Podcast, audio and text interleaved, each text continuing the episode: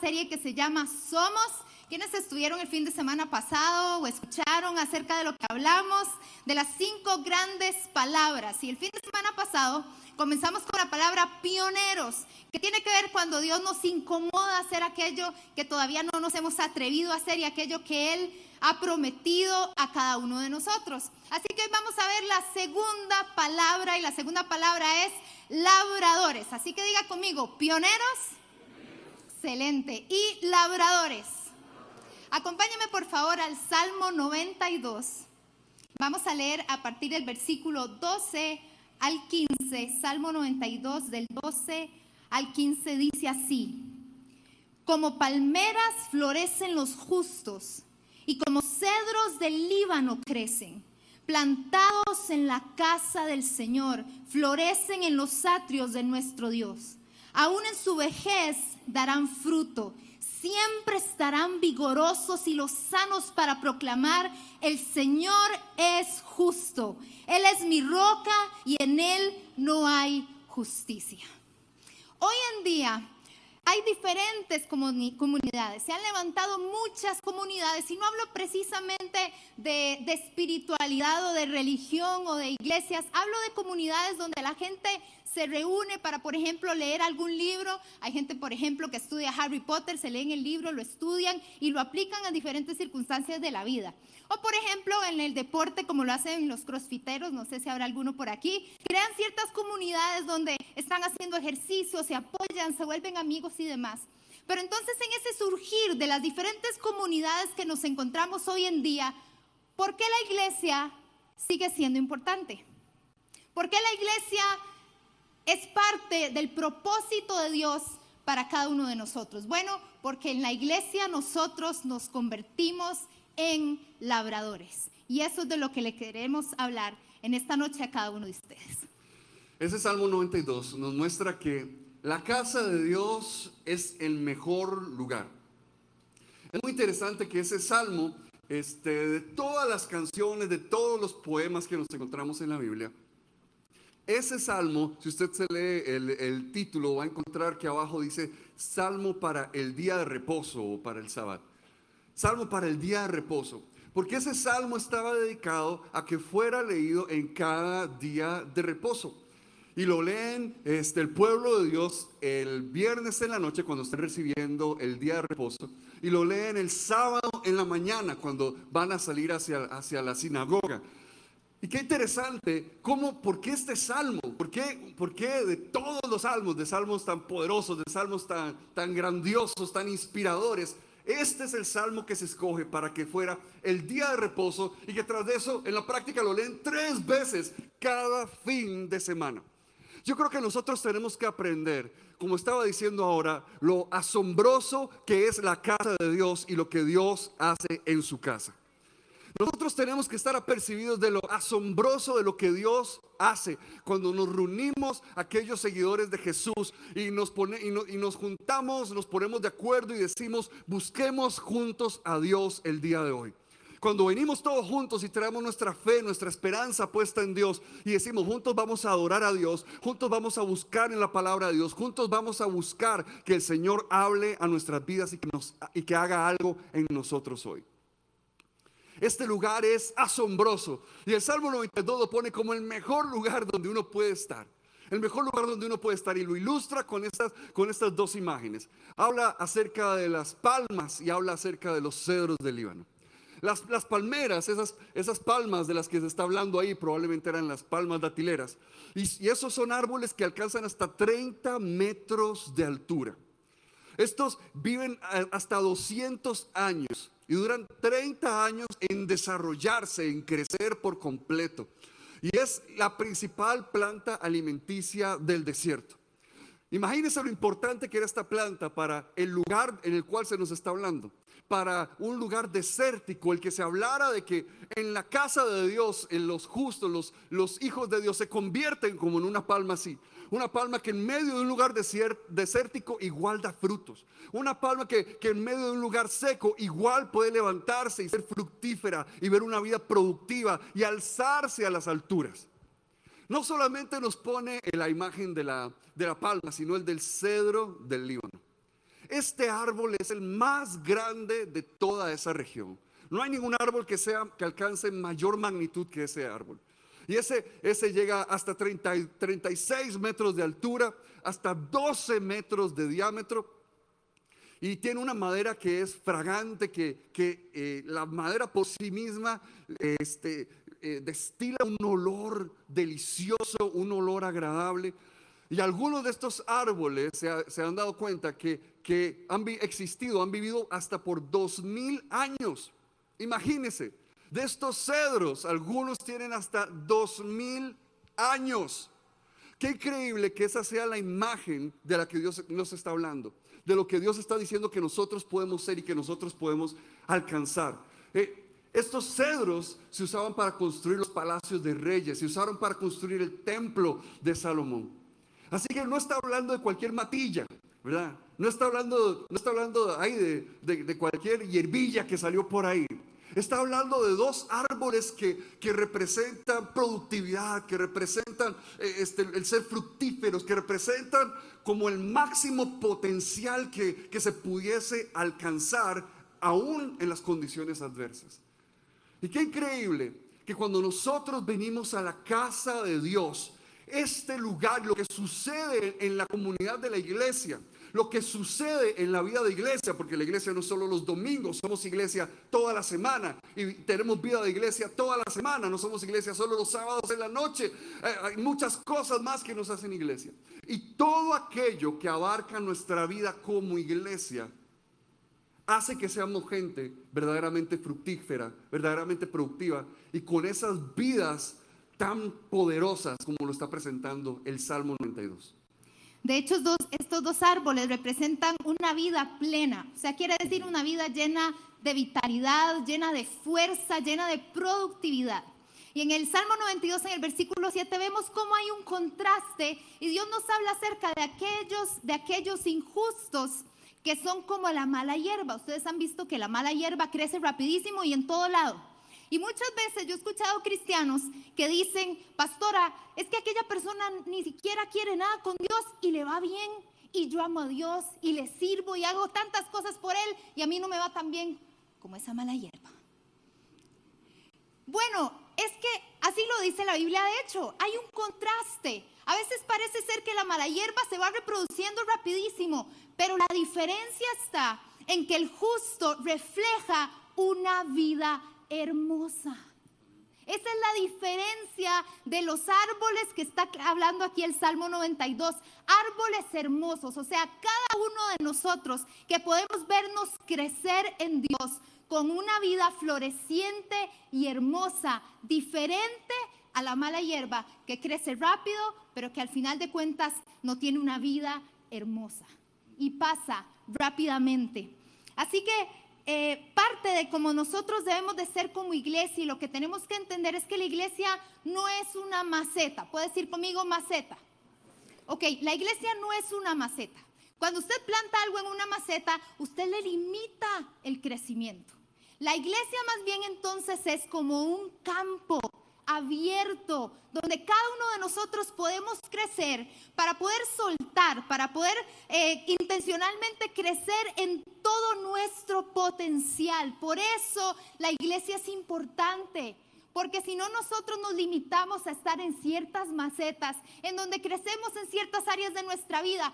Pero en la iglesia, ahí crecemos sin límite. En otras palabras, básicamente ser discipulados por Dios para que ese proceso nos lleve a liberar a nosotros todo nuestro potencial. En el Nuevo Testamento nosotros nos encontramos una, una frase que, que habla eh, bastante claro de qué es lo que puede pasar en la vida, en la vida de, iglesia, en la vida de los, de los discípulos cuando se unen. Eh, y si nosotros estamos hablando de que somos gente que queremos ser no solo pioneros, sino también ser labradores, estamos hablando de ser gente que prepara esos espacios para que otros crezcan a su máximo potencial.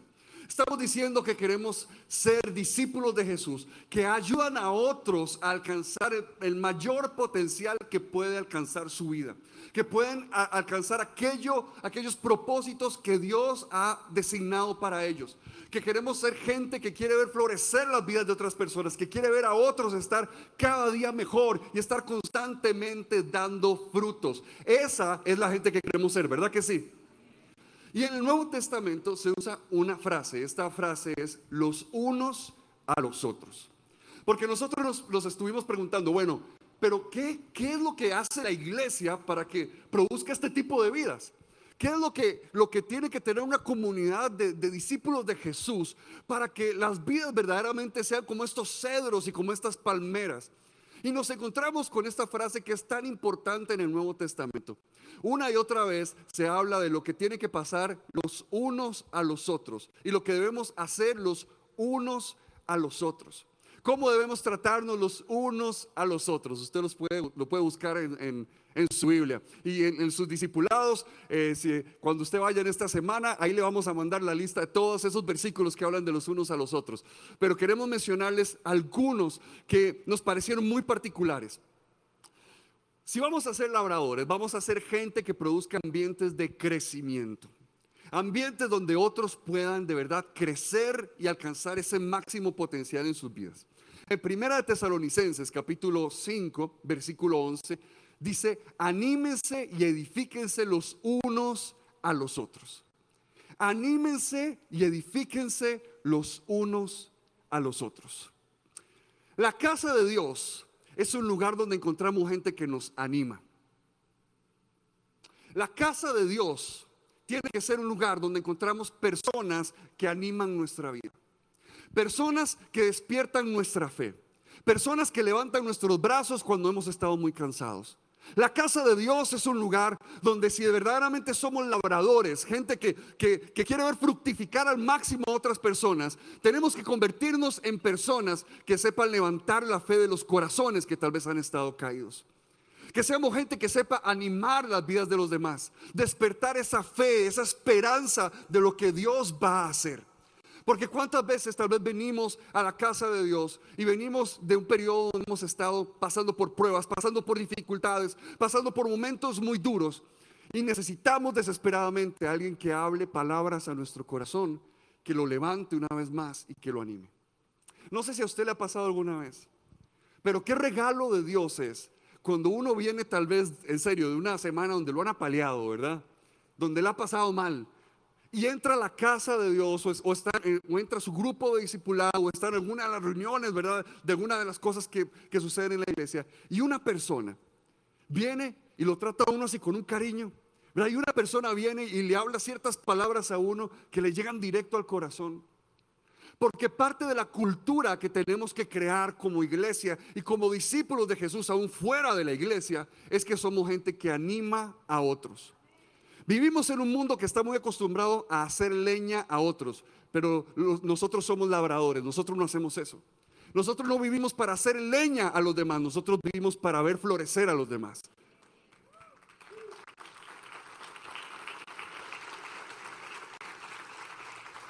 Y por eso dice, dice ese, ese versículo, anímense y edifíquense los unos a los otros. Edificar es de las cosas, eh, de las marcas más importantes para, el apóstol Pablo cuando él habla de la iglesia y lo que debe suceder, suceder en una iglesia. Edificar, edificar. Este tiene que ser un lugar que construya nuestra vida.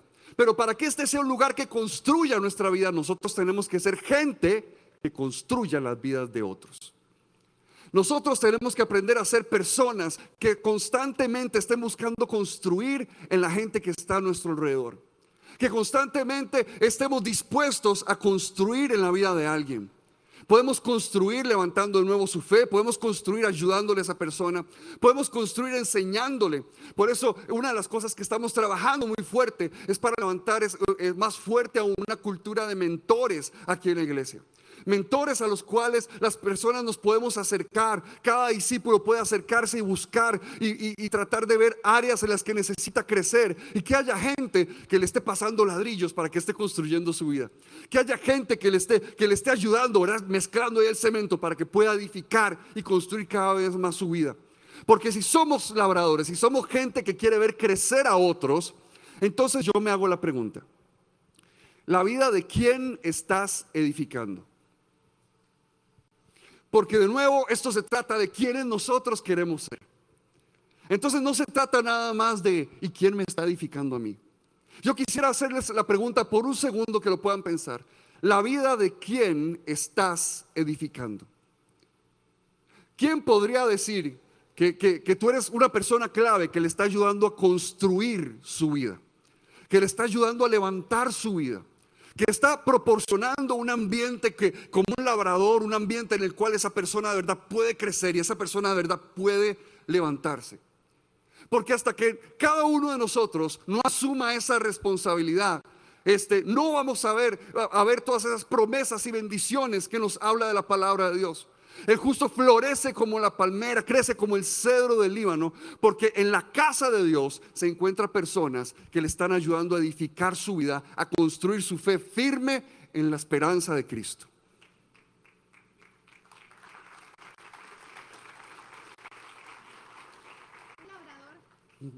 disculpan. Un labrador también genera un ambiente de sanidad. Dice en Santiago capítulo 5 versículo 16, confiésense sus pecados y oren para que sean sanados. O sea que en la cultura de confesión, de cuando podemos compartir con los demás nuestras luchas, nuestros pecados, aquellas cuestiones que nosotros estamos viviendo, entonces se va generando una cultura de qué? De arrepentimiento. Cuando confieso a otros mis pecados, entonces eh, eso quiere decir que estoy reflejando un corazón de arrepentimiento. En otras palabras, el corazón de cómo debe ser un cristiano. Y que la forma en que nosotros debemos de reaccionar a esa confesión, entonces, ¿cómo es? Orando y restaurando a esa persona. No se trata de control. Diga conmigo, cero control. Porque a veces aprovechamos las luchitas y las debilidades del otro porque quiero tratar de controlarlo y ver en qué lo puedo disciplinar. ¿Verdad que sí? A veces eh, generan, algunas personas generan eh, situaciones o ambientes de esta manera, como de control, como querer controlar la vida de los demás. No se trata de una iglesia que controla, se trata de una iglesia que restaura. Se trata de una iglesia que le dice a uno, mira, con mucho gusto camino con vos porque sé que esa situación te ha estado trayendo muy malas consecuencias, pero conozco un Jesús que nos hace libres y que podemos avanzar en el reino de Dios y en lo que Él hace en nuestras vidas. ¿Para qué? Para poder encontrar la libertad que Él nos ha prometido. Así que claro que creemos en que somos personas que podemos sanar a otros. Por eso dice, oren los unos por los otros para que sean sanados y confiesen sus pecados. Ahora, no ande confesando sus pecados a Raimundo y todo el mundo, dicen por ahí, no. Usted le confiesa sus pecados a aquellas personas que Dios ha puesto en su camino, a sus pastores, a sus líderes, las personas que usted sabe que tienen una madurez espiritual para poder guiarle. Y entonces así podemos crear esa cultura de sanidad.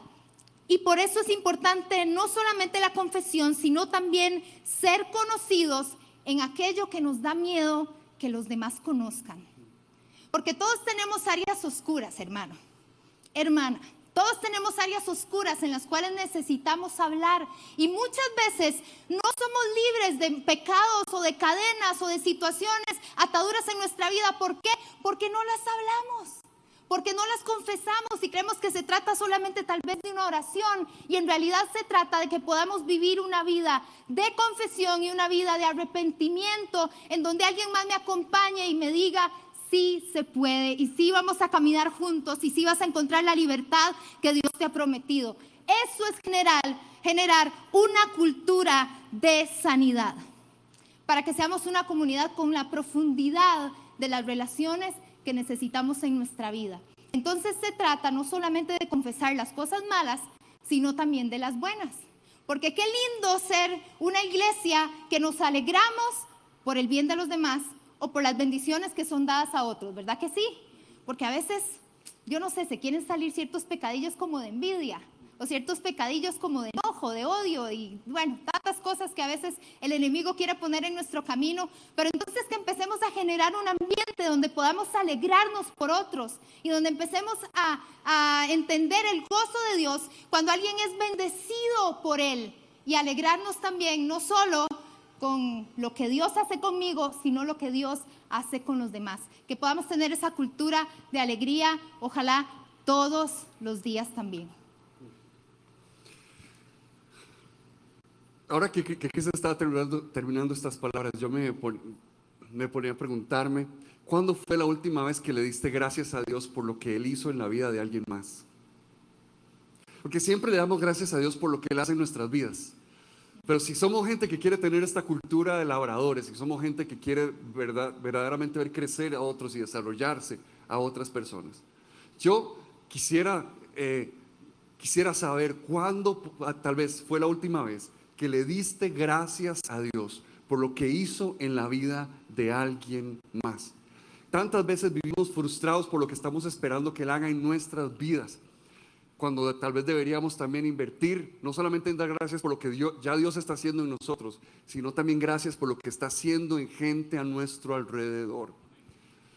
No solamente somos ese, tipo, eh, el, labrador produce ese, ese tipo de cultura, ¿verdad? También de celebración, sino que hay una, un ambiente de aprendizaje. En la casa de Dios es un lugar donde tiene que haber un ambiente de aprendizaje. Y es un lugar donde tenemos que venir dispuestos para aprender, ¿verdad que sí? A la casa de Dios venimos dispuestos a aprender. Cuando llegamos a reunirnos en nuestros discipulados, llegamos dispuestos a aprender. La Biblia dice en Romanos capítulo 15, versículo 14. Dice, Ustedes, por mi parte, hermanos míos, estoy seguro que ustedes mismos rebosan en bondad y abundan en conocimiento y están capacitados para instruirse unos a otros. Y dice Romanos 12, 16, vivan en armonía los unos con los otros, no sean arrogantes, sino háganse solidarios con los humildes y no se crean los únicos que saben. No se crean los únicos que saben. En un ambiente en el cual hay gente que se cree que se las sabe todas, es un ambiente donde no va a haber crecimiento. Si hay una persona que se cree que ya se las sabe todas, esa persona ya no puede crecer más. Esa persona se puso a sí misma una maceta. Si hay alguien que, dice, no, yo ya, yo ya sé eso. Uy, volvieron a leer ese versículo. Uy, volvieron a leer ese, ese salmo. Ah, yo ya me sé lo que dice ahí, lo que quiere enseñar la palabra de Dios. Esa gente que se está metiendo en una maceta. Y la casa de Dios, nos, estaba enseñando Cris, es un campo abierto, no es una maceta. Es un lugar donde crecemos al máximo de nuestro potencial. Y para que eso suceda, tenemos que ser gente siempre dispuesta a aprender. Tenemos que ser personas que estén dispuestas a que alguien nos enseñe. Tenemos que ser personas que, estén, que, que tengan una actitud de que yo no me las sé todas. Hay cosas que no sé y que necesito que alguien me instruya. Necesito que alguien enseñe a mi vida. La casa de Dios es un lugar donde aprendemos a vivir con fidelidad en la historia de Dios para nosotros. Lo que Dios está haciendo en nuestras vidas es aquí donde aprendemos cómo vivir con fidelidad en ese camino de lo que el Señor está haciendo con nosotros. Eso, de hecho, es una de las cosas que más específicamente hemos trabajado para poder hacer a través de la, de la nueva Academia de Obreros. Que si usted no la ha llevado, puede ir al centro de información e inscribirse al final. Pero somos gente que quiere aprender a vivir con fidelidad la historia que Dios está escribiendo en nuestras vidas. Aquello que el Señor está trabajando en nuestro corazón. Somos personas que quieren aprender en nuevos caminos y las nuevas cosas que Dios tiene para nosotros. Una de las cosas que, que, me impresiona de alguien que aprende, de alguien que sabe aprender, es que alguien que sabe aprender es alguien con visión. Si yo he decidido aprender algo hoy, es porque tengo una visión de algo que quiero hacer mañana. Si yo he decidido que voy a aprender algo hoy, es porque estoy preparando mi vida para algo nuevo que Dios quiere hacer conmigo. Si yo he decidido que voy a prepararme el día de hoy, voy a aprender el día de hoy, voy a sentarme delante de otro el día de hoy para que me enseñe algo que tal vez yo no sé. Es porque tengo una visión de que Dios va a hacer algo diferente en mi vida, que Dios va a hacer algo nuevo en mi vida y necesito primero aprender eso para después poder alcanzar las alturas que el Señor tiene para mí. Si usted quiere ser una persona que no viva en una maceta, sino en el campo abierto que es la casa del Señor, aprenda a ser una persona que sabe siempre que tiene que aprender y que puede aprender cosas nuevas que el Señor tiene para su vida. Y por último, el ambiente o la cultura que queremos generar para ser labradores debe ser un ambiente acogedor. En otras palabras, un lugar en donde todos nos podemos sentir parte, donde todos nos sentimos bienvenidos. Hombres y mujeres, niños, adultos, adultos mayores, donde todos podemos tener un lugar en la casa de Dios. Y yo creo que ese es, ese es el propósito de Dios para cada uno de nosotros. ¿Por qué? Porque los unos a los otros podemos contribuir tanto a la vida de los demás. Todos tenemos dones, todos tenemos una voz, conocimiento que entre todos podemos intercambiarla. ¿Para qué? Para poder crecer juntos. Y es que uno de, las, de los puntos importantes es que debemos de ser interdependientes. Y esto me habla de hombre y mujer y quisimos tocarlo precisamente porque mañana es el Día Internacional de la Mujer, que sabemos que es una conmemoración, no una celebración, por favor, porque la gente suele confundir ambas cosas. Una conmemoración porque sus acontecimientos se dieron en circunstancias bastante dolorosas. Pero queríamos hablar también al respecto. ¿Por qué? Porque es muy importante entender que ante los ojos de Dios nosotros somos iguales tanto hombre como mujer, niño o adulto mayor, todos somos iguales ante los ojos de Dios. Y por eso la iglesia, la casa de Dios, es un lugar para todos. Y entonces en este marco del Día Internacional de la Mujer hay dos cosas que quiero recordarte. Y primero me gustaría que pudieras informarte al respecto de diferentes cosas de diferentes términos y conceptos, porque una de las cosas que al menos a mí me da mucha pena ajena, y mi esposo lo sabe, es cuando utilizamos términos o cuando utilizamos conceptos fuera de lugar. ¿Por qué? Porque escuchamos alguna cosa por allá y entonces ya lo escuchamos que lo dijo alguien y lo queremos aplicar. Pero Dios no es así. Tenemos que aprender a ver las cosas a través de los ojos de Dios. Y la otra de ellas es que aprendamos a discernir. Iglesia, hoy en día hay tantos movimientos a favor de tantas cosas.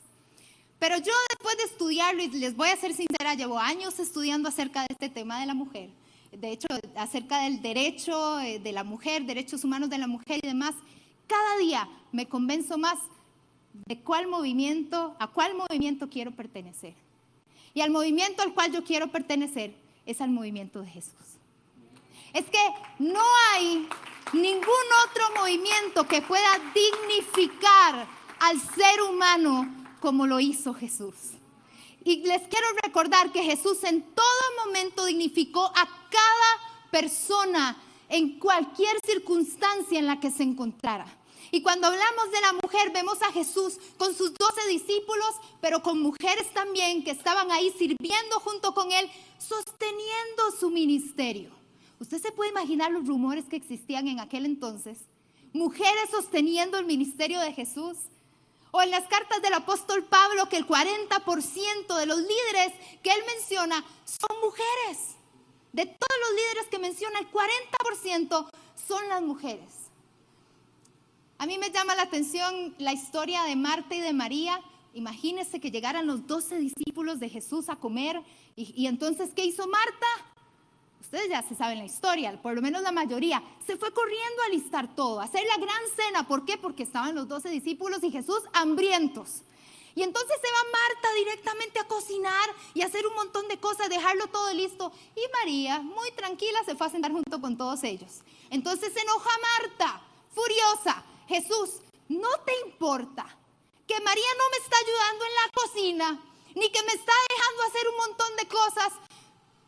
Jesús, Decirle que me ayude, por favor. Y me impresionan las palabras de Jesús en ese momento, porque todos solemos asociarlo con la presencia de Dios y creo que está bien. Pero Jesús le dice, ay Marta, Marta está siempre tan afanada con tantas cosas, pero María supo escoger lo que era realmente importante. Supo escoger la parte que nunca le va a ser quitada. ¿Qué quiere decir la Biblia con esto? Marta estaba cumpliendo con el rol que la sociedad le estaba pidiendo, no digo que este, estuviera mal, pero estaba cumpliendo con el rol que la sociedad le estaba pidiendo. En cambio, ¿qué estaba haciendo María? Reconociendo que lo único que nunca le van a poder quitar es el lugar que tenemos en Jesús. Iglesia, tenemos un lugar siempre con Jesús y que nadie nos puede quitar. Entonces, ¿querés seguir a alguien que de verdad te dignifique, a alguien que saque la cara por vos? Seguí a Jesús. Seguí a Jesús porque Él es la piedra de la iglesia, Él es la roca que sostiene todo esto. Y Jesús es el que te quiere hacer parte de su movimiento, de su reino, de lo que Él preparó para cada uno de nosotros. Y Él te quiere hacer labrador, pero también quiere que florezcas y también quiere que crezcas. ¿Por qué? Porque Él es un Dios que hace que todos los que estamos con Él florezcamos. Hombres, mujeres, niños, adultos todos, jóvenes, los que estamos aquí, tenemos un lugar importante en su casa. Por eso no solo queremos ser una iglesia interdependiente, que es una es como un concepto que Esteban y yo sacamos de 1 Corintios 11, del versículo 11 al 12, después usted lo puede leer en su casa, sino que queremos ser una iglesia intergeneracional. La voz de todos aquí es importante. Los dones de todos aquí son importantes, porque todos tenemos algo que contribuir a la iglesia del Señor. Todos formamos la iglesia. Y hoy lo que queremos hacer juntos como iglesia es tomar la cena del Señor y le pido a los hermanos que nos van a bendecir en esta noche repartiendo los elementos y nos podemos poner en pie, por favor, iglesia, y que vean hacia acá al frente porque ellos están representando hoy a todos ustedes, a toda la iglesia del Señor, donde todos tenemos un lugar. Y hoy lo vamos a hacer para recordar y traer a memoria el sacrificio de nuestro Señor Jesús. Así que vamos a adorar a Dios mientras repartimos los elementos de la Santa Cena.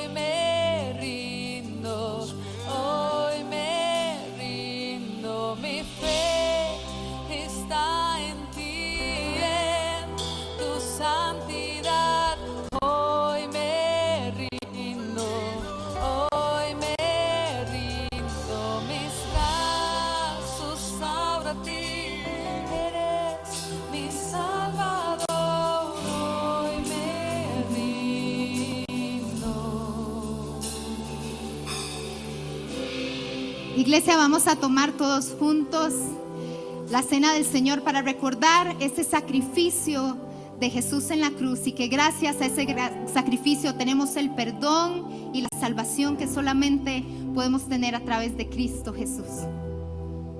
Dice la palabra de Dios en 1 Corintios 11, 23.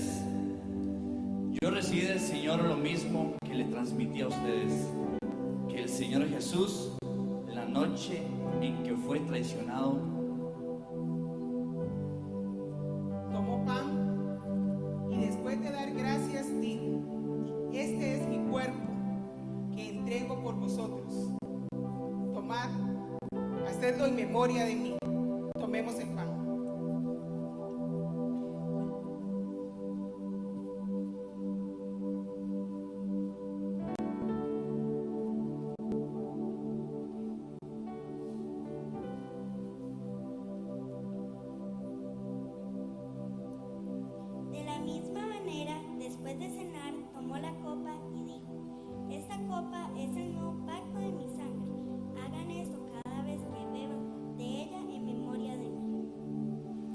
Tomemos el vino.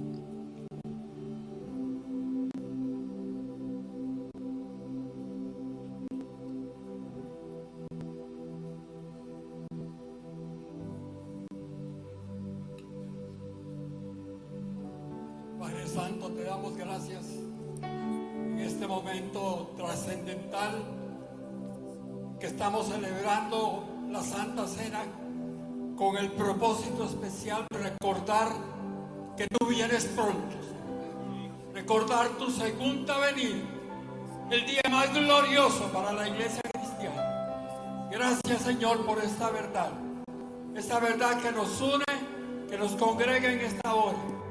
Gracias por la sangre de Jesucristo, por el cuerpo de Jesucristo que fue entregado voluntaria, conscientemente por el Señor Jesús en redención de toda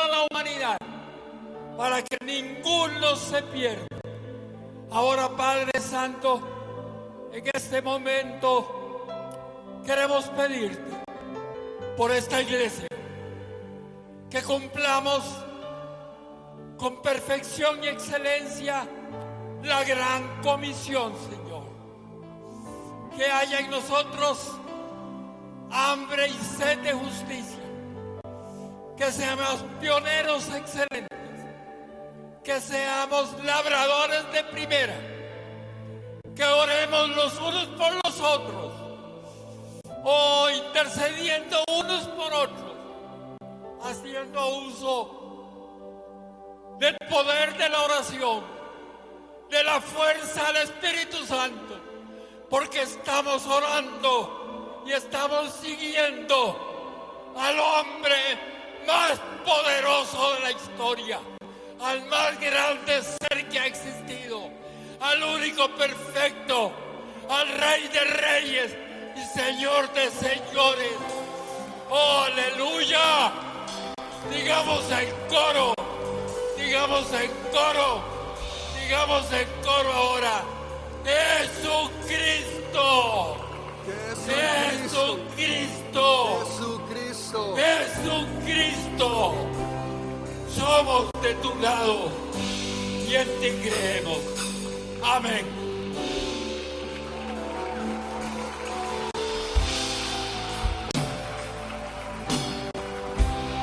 Que esta siempre sea una casa donde vamos a crecer, a alcanzar aquello que Dios tiene para nosotros y donde vamos a trabajar activamente por ver a otros crecer, por ver a otros eh, soñar, por ver a otros alcanzar lo que Dios tiene para ellos.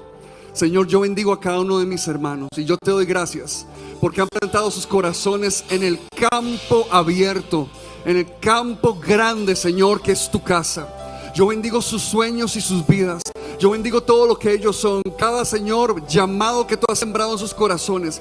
Cada don y talento que tú has puesto en ellos. Yo lo bendigo en el nombre de Jesús. Yo bendigo, Señor, las cosas que ellos aún no saben que están ahí. Yo bendigo en el nombre de Jesús las áreas, Señor, las áreas de acción que todavía ellos ni siquiera las han empezado a vivir en su vida. Señor, propósitos en los cuales apenas están poniendo un pie tal vez en este momento. En el nombre de Jesús los bendigo. Padre Celestial serán como árboles plantados en el nombre de Cristo Jesús en la casa de Dios. Señor, serán palmeras que alcanzarán alturas y harán muchísimo fruto. Señor, serán como esos cedros del Líbano que dan un olor fragante al Rey de Reyes en el nombre de Jesús. Serán personas, Señor, que crecerán, que florecerán, que sus vidas serán hermosas, serán vidas plenas porque viven, habitan en la casa de Dios. Señor, ese será un lugar en el nombre de Jesús de vidas plenas, de personas que alcanzan, Señor, sus propósitos, de personas que viven para ti, Señor, con pasión, con excelencia, con entrega,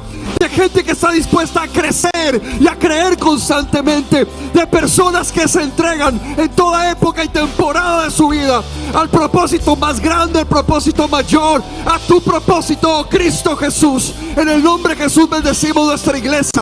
Cada persona que está en este lugar, cada persona que es parte, ayúdanos a edificarnos unos a otros, a amarnos unos a otros, a restaurarnos unos a otros, a perdonarnos unos a otros, a instruirnos unos a otros. Que seamos un lugar, Señor, donde las personas viven al máximo potencial que tú como creador les has dado. Gracias, oh Señor. Amén y amén.